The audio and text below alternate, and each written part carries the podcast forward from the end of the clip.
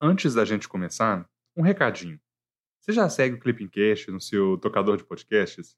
Se não, pega esse segundo antes do episódio começar e clica lá no botão seguir. Assim, você não perde nenhum episódio.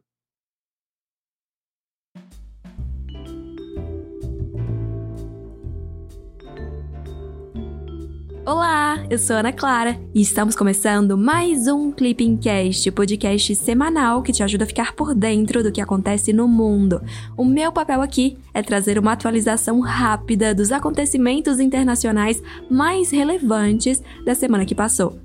Mas olha, não tô sozinha, viu? Romeu, conta pra gente o que aconteceu nessa semana. Ei, Ana, olá pessoal, tudo bem? Meu nome é Romeu e eu tô aqui para ajudar a Ana neste Clipping Cast. No episódio dessa semana, a gente vai falar de várias visitas de autoridades internacionais ao Brasil.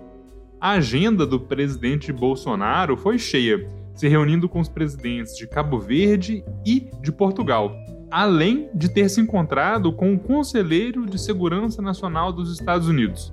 Essa foi a primeira visita de um alto funcionário da administração Biden ao Brasil. Mas além de visitas, a gente também vai comentar as novas sanções da União Europeia à Nicarágua, bem como as sanções dos Estados Unidos a Cuba. A semana foi recheada de atualizações importantes, mas vamos devagarinho. Juntos, a gente vai cobrir tudo isso. Sobrou visita até para o vice-presidente Hamilton Mourão, que se reuniu com o presidente da COP26. É bom a gente ficar de olho nesse tema, porque o grande encontro sobre meio ambiente de 2021 pode decidir se o Brasil é o vilão ou o herói do clima. Mas vamos ao que interessa mesmo: o resumão dos dias 2 a 7 de agosto de 2021.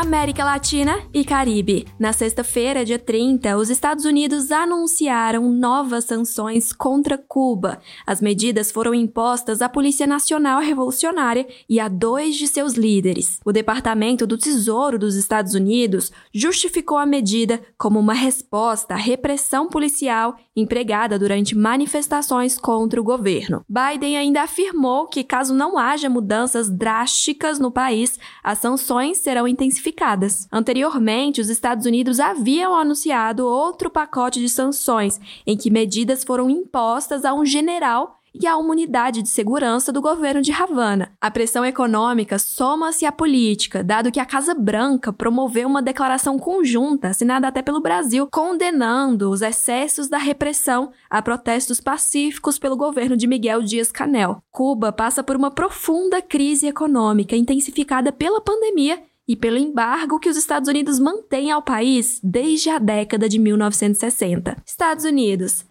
Na quinta-feira, dia 5, o Conselheiro de Segurança Nacional dos Estados Unidos realizou visita de trabalho ao Brasil.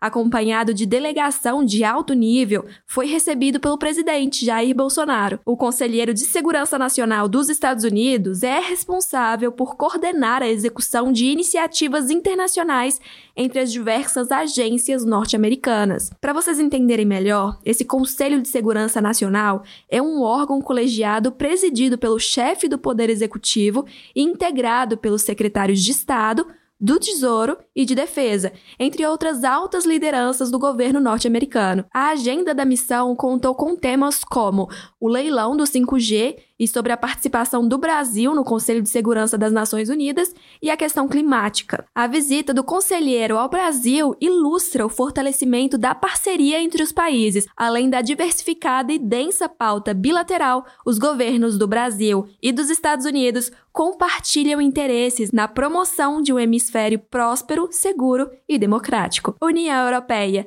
Na segunda-feira, dia 2, Jair Bolsonaro recebeu o presidente de Portugal no Palácio Palácio da Alvorada. Na ocasião, os mandatários de Brasil e Portugal reafirmaram o compromisso mútuo com a recuperação econômica. De acordo com Itamaraty, o encontro permitiu examinar a reativação dos mecanismos de diálogo bilateral em preparação para a próxima Cimeira Brasil-Portugal e as celebrações do bicentenário da independência em 2022. O relacionamento entre Brasil e Portugal beneficia-se de laços históricos e afetivos, consubstanciados no Tratado de Amizade, Cooperação e Consulta, celebrado em Porto Seguro em 22 de abril de 2000. Os países mantêm tradicional e densa parceria política, econômica e cultural, além de contínua coordenação em foros internacionais como a CPLP. Em 2020, a balança comercial com Portugal foi superavitária para o Brasil, com 828 milhões de dólares. É sempre bom lembrar que a Comunidade dos Países de Língua Portuguesa, a CPLP, é uma organização internacional com sede em Lisboa que tem três principais objetivos originários: a concertação político-diplomática, a ampla cooperação entre seus membros e a promoção e difusão da língua portuguesa. Só que em 2021, na cúpula de 25 anos da CPLP, a cooperação econômica foi definida como quarto objetivo prioritário da organização. Nessa mesma cúpula que aconteceu em Angola, foi adotado o Acordo de Mobilidade da CPLP. A CPLP foi criada na cúpula de chefes de Estado e de governo dos países de língua oficial portuguesa, lá em 1996, com a participação de Angola, Brasil, Cabo Verde, Guiné-Bissau, Moçambique, Portugal e São Tomé e Príncipe. Na época, a CPLP foi definida como um espaço geograficamente descontínuo, mas identificado pelo idioma comum. Em 2002, o Timor-Leste tornou-se membro após sua independência, e em 2014, a Guiné Equatorial tornou-se membro. É bom ter em mente também que, para alcançar aquele objetivo de valorizar e de difundir a língua portuguesa, a CPLP conta com o Instituto Internacional da Língua Portuguesa, que fica sediado em Cabo Verde. O Instituto foi criado por ocasião do primeiro encontro de chefes de Estado e de governo dos países de língua portuguesa, que aconteceu em 1989 aqui no Brasil mesmo, lá em São Luís do Maranhão. Apesar disso, é bom ressaltar que o Instituto só passou a integrar formalmente a estrutura da CPLP lá em 2005. E olha, se você acha que esse tema parece muito distante da realidade do CACD, dá uma conferida então no assunto principal do resumo da prova de português esse ano da segunda fase do CACD. Na segunda-feira, dia 2, a União Europeia anunciou sanções contra a Nicarágua. As medidas atingem a primeira-dama, a vice-presidente e as sete outras autoridades do país. As acusações são de violações dos direitos humanos devido à repressão contra opositores no país centro-americano. A medida ocorre depois da prisão do sétimo possível candidato à presidência. O número de opositores detidos pelo regime chega a 32, incluindo pré-candidatos, empresários, políticos, jornalistas e ativistas. Durante a semana, a Frente Sandista de Libertação Nacional, partido de Daniel Ortega, registrou sua candidatura para as eleições presidenciais. Vale lembrar que o Ortega governou o país de 1979 a 1990, voltou ao poder em 2007 e permanece no cargo após duas reeleições sucessivas. Para você ter uma ideia, ele tem empregado uma lei de segurança nacional considerada controversa para perseguir a oposição, em geral, alegando que seus opositores incitam a intervenção estrangeira. Oriente Médio. No domingo, dia 1, o Talibã lançou ofensiva contra principais cidades no Afeganistão. Os ataques foram concentrados na cidade de Herat, Kardar e Lashkargah. Uma base das Nações Unidas em Herat já havia sido atacado pelo grupo anteriormente. Durante uma sessão do parlamento, o presidente afegão afirmou que a razão para a atual situação do país foi a decisão dos Estados Unidos de retirar as tropas americanas do país. O presidente também disse ter um plano de segurança para estabilizar o país em seis meses, que não foi detalhado. Com o avanço do Talibã, os Estados Unidos ampliaram o programa de refugiados para receber cidadãos afegãos. Vale lembrar que em fevereiro de 2020, os Estados Unidos e o Talibã assinaram um acordo com o objetivo de pacificar o Afeganistão, depois de 18 anos de conflito armado. Esse foi o mais longo conflito militar em que os Estados Unidos estiveram envolvidos, mais longo até do que a Guerra do Vietnã. E por meio desse acordo, que foi assinado em Doha, no Catar, os norte-americanos concordaram em retirar progressivamente todas as suas tropas do país em um prazo de até 14 meses. Em contrapartida, o Talibã deveria interromper suas conexões com grupos terroristas internacionais e também impedir que esses grupos utilizassem o Afeganistão para realizar ataques contra os Estados Unidos. É bom ressaltar também que o Conselho de Segurança da ONU endossou esse acordo que foi assinado entre os Estados Unidos e o Talibã. Joe Biden não apenas manteve o acordo negociado por Trump, como também adiantou a retirada completa de tropas norte-americanas do Afeganistão. Mas agora mudando de assunto um pouco. Ana, conta pra gente qual foi a terceira visita que o presidente Bolsonaro recebeu essa semana. África. Na sexta-feira, dia 30, o presidente Jair Bolsonaro recebeu o presidente de Cabo Verde, José Carlos Fonseca.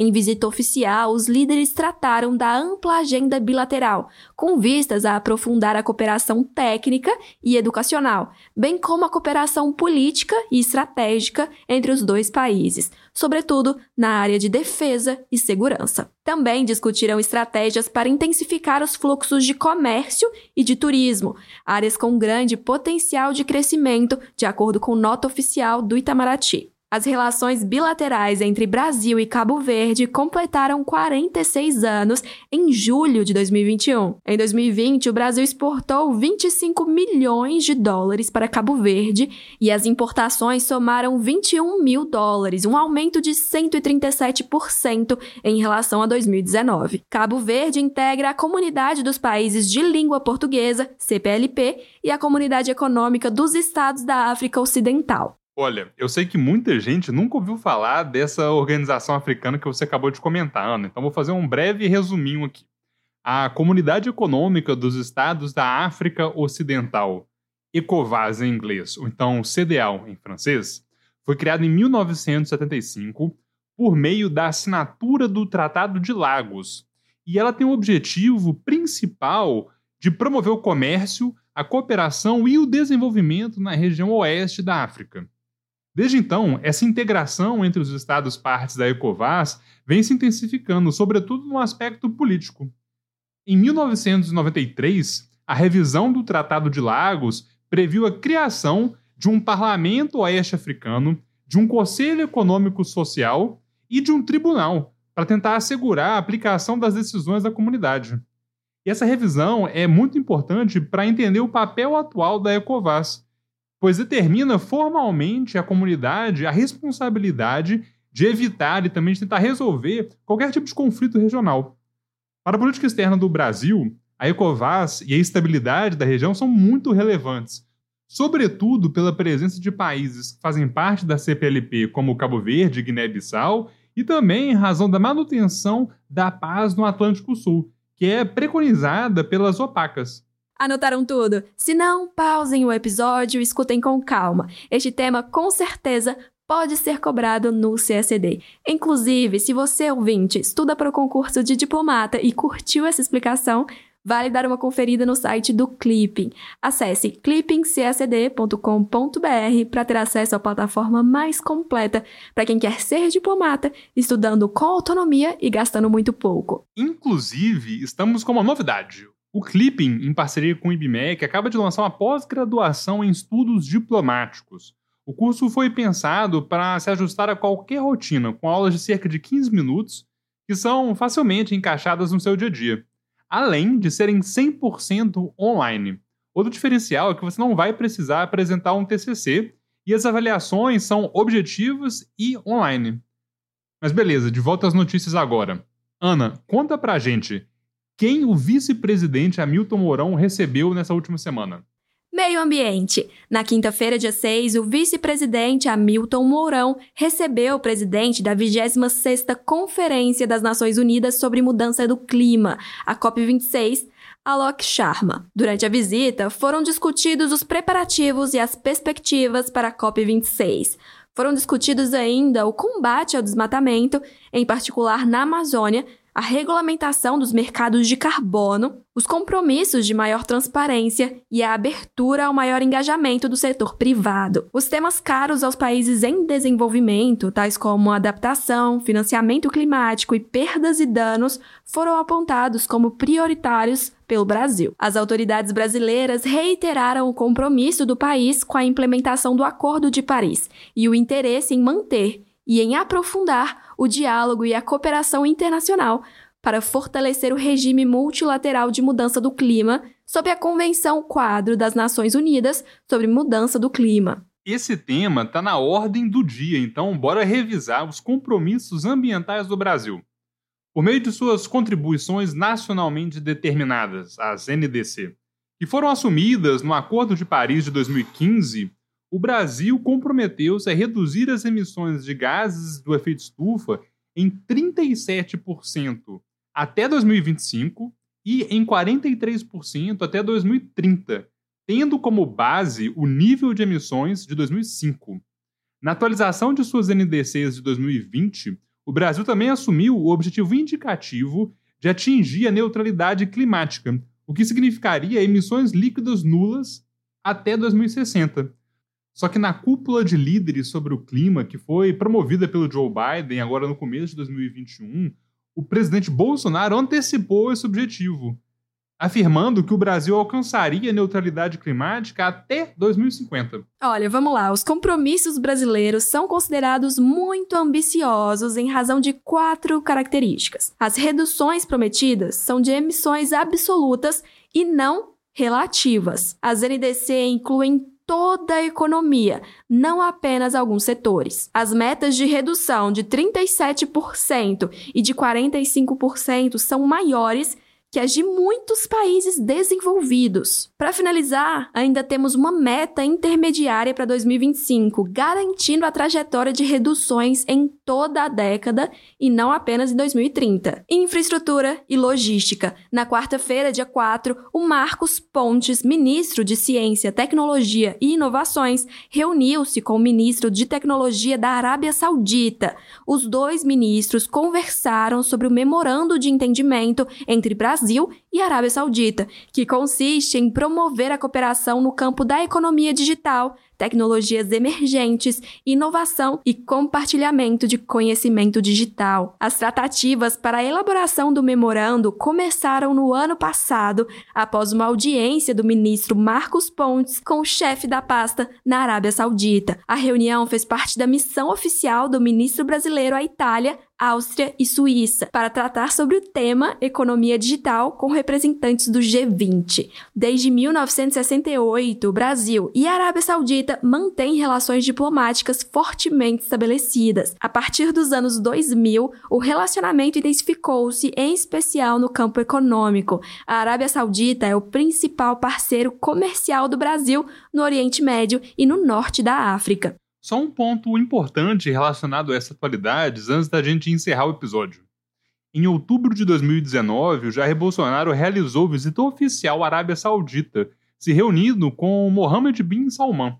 Na ocasião, foram discutidas perspectivas para o fortalecimento da parceria estratégica para investimentos entre os dois países.